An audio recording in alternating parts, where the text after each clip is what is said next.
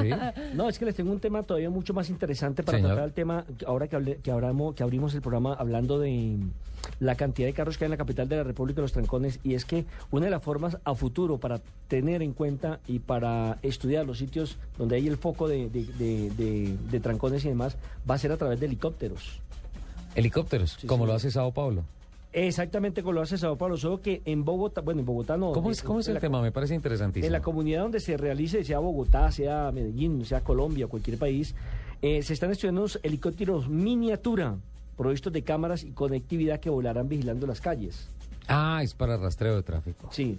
Entonces, ¿en qué momento, en qué sitio exactamente hay un trancón, en qué sitio hay un accidente, eh, alguien varado? Entonces van eh, a través de esas cámaras y esa conectividad que debe haber con un centro, obviamente, eh, de por parte de Colombia sería el de la Secretaría de Tránsito. Secretaría de Tránsito, Eh, la Secretaría de Movilidad. Secretaría de Movilidad, ir inmediatamente a, a solucionar, darle una solución a ese problema, sacar de pronto la- los demás carros de esa vía, si hay un accidente, si está cerrada y demás, y permitirle a través de los GPS y eso a la gente eh, ir informando por dónde tiene que conducir, qué calles están más vacías, qué calles están más congestionadas y demás. Por ejemplo, eso funcionaría perfecto en una ciudad que tenga vías alternas, ¿le parece?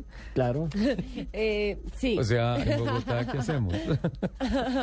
Eh, eh, mire, eh, estos, este ejemplo mm, de los robots voladores, como se le llaman a estos helicópteros vuelos no tripul eh, vuelos no tripulados. no tripulados o drones, le dicen técnicamente, eh, los ha utilizado mucho Estados Unidos, sobre todo en Afganistán, para patrullar las fronteras y para vigilar al, enemigo. Todo eso es consecuencia, eh, muchos avances tecnológicos, incluso la aviación, no sería hoy lo que es si no se hubiesen presentado las dos guerras mundiales.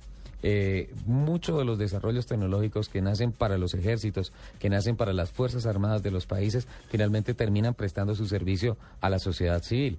Eh, recuerda que, a propósito que usted dice drone, aquí llegó Parrot hace como año, año y medio, lanzando su famoso Art Drone.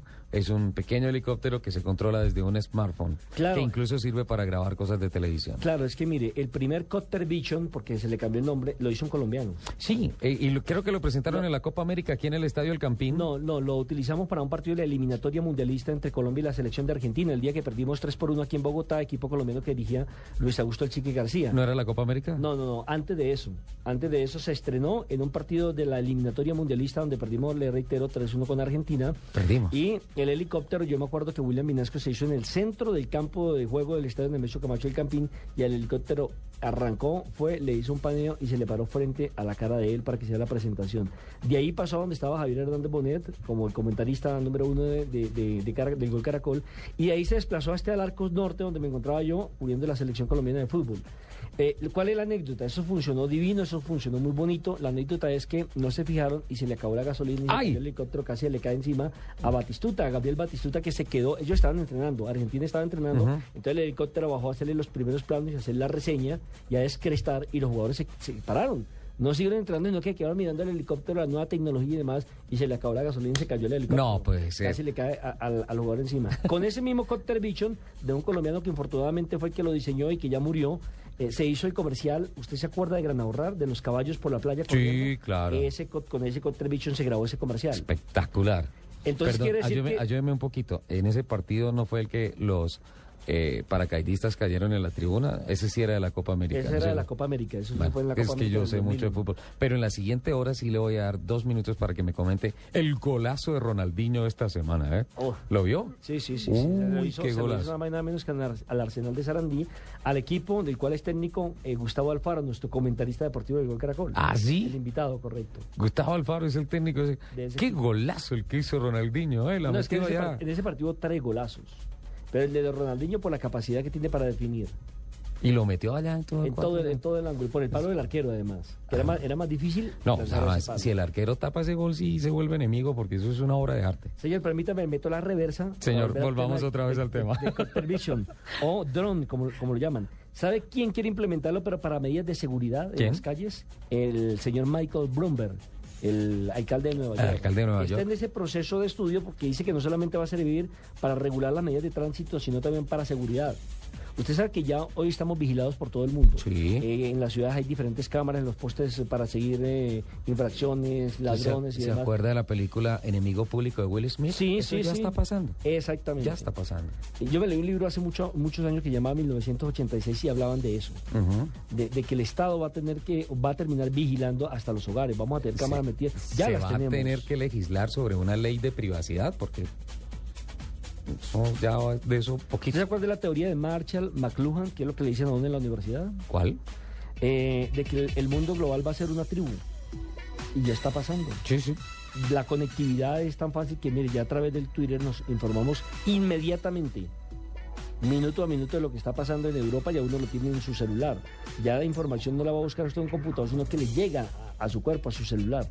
Voy a, a, a llevarle esta revista en donde está Lupi armada con la, aquello, no sé qué cosa, Alfredo Perdigón que me está eh, presionando. ¿Tenemos algo más con relación a eso, don Nelson? Eh, sí, sí, sí. En el 2012 se grabó una protesta en Polonia precisamente con estas cámaras, utilizando ese drone equipado con una cámara de alta definición, que además sobrevuela cada zona grabando los rostros de los manifestantes en un altísimo detalle. Es que esa es la particularidad, sobre todo para seguridad. Hay Le definición. define, le define la cara, en este caso, del ladrón, por decir algo, en primer plano y con alta definición. También se ha sabido que ya en Miami y algunas ciudades de Texas se han hecho pruebas con esta tecnología, así es de que eh, esto va en buen camino.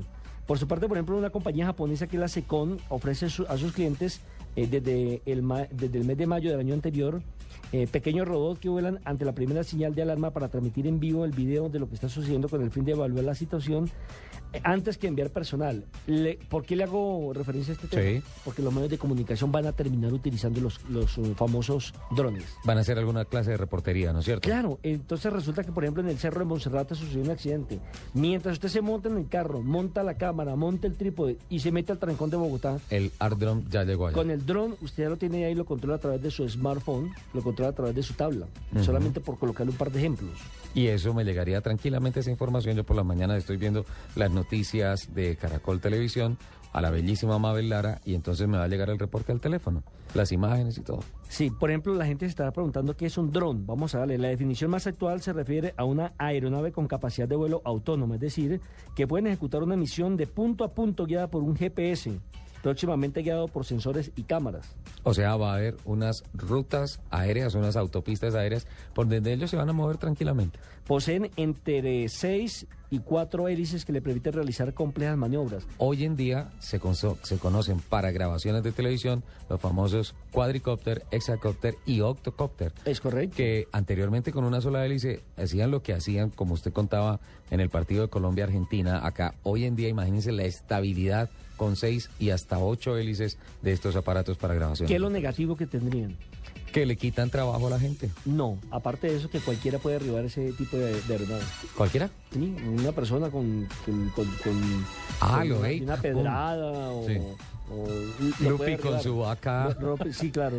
Eh, incluye dos cámaras de una o dos cámaras de alta definición. Eso sí, Sí. depende de lo que usted quiera en ese momento, si para hacer un plano abierto y un plano cerrado inmediatamente y lograr combinarlos.